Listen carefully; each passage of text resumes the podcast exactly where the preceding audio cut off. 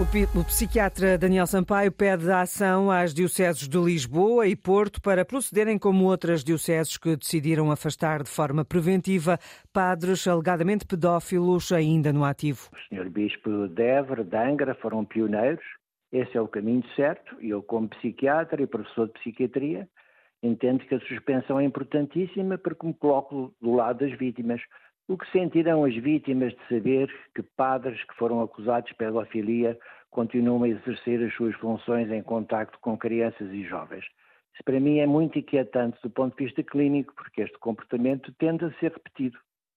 O Patriarcado de Lisboa recebeu uma lista de 24 nomes enviada pela Comissão Independente. Cinco continuam a exercer o sacerdócio, oito já faleceram.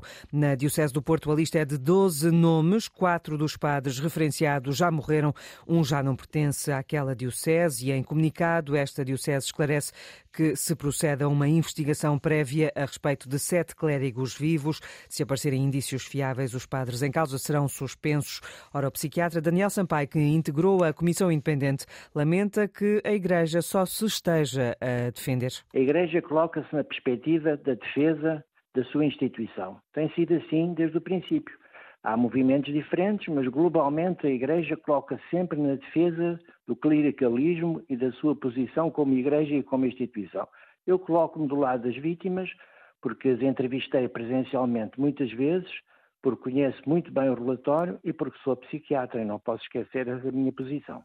Daniel Sampaio, nesta entrevista, disse também à Antena 1 que não falta informação à Igreja Portuguesa para atuar. Rishi Sunak visitou Paris esta sexta-feira e aceitou pagar ao governo francês mais de 541 milhões de euros para a França fazer de país tampão nas intenções de migrantes chegarem ao Reino Unido através do Canal da Mancha. O governo francês vai criar um centro para detenção de migrantes financiado pelo Reino Unido. A crise migratória no Canal da Mancha e também a guerra na Ucrânia foram os temas que reaproximam Londres e Paris depois de um interregno de cinco anos. Na Grécia, Yanis Varoufakis foi agredido esta noite num restaurante da capital grega.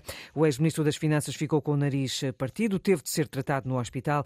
Conta o jornal digital Ekatimerini que Varoufakis jantava com elementos de vários países do movimento europeu político de M25 quando um pequeno grupo irrompeu pelo restaurante num bairro conhecido como um bastião de anarquistas e acusou o antigo ministro das Finanças grego de ter assinado os acordos de resgate financeiro da Grécia com a Troika.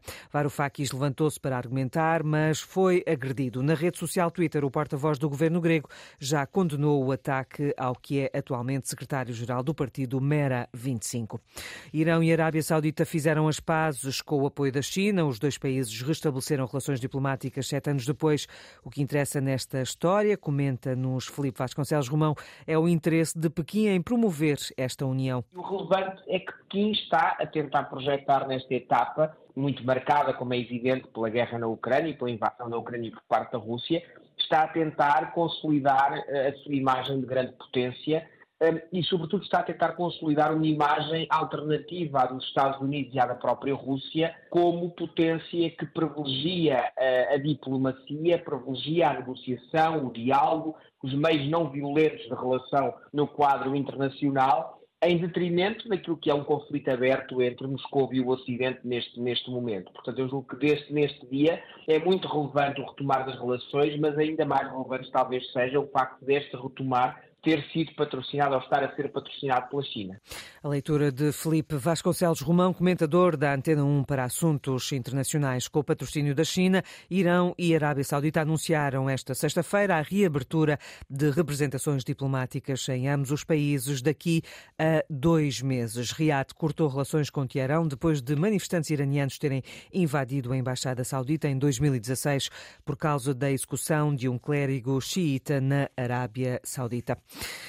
O Futebol Clube do Porto venceu o Estoril por 3-2 esta noite no estádio do Dragão. Os azuis iniciaram o marcador, as duas equipas foram empatando até ao gol da vitória aos 73 minutos, quando Taremi converte um penalti.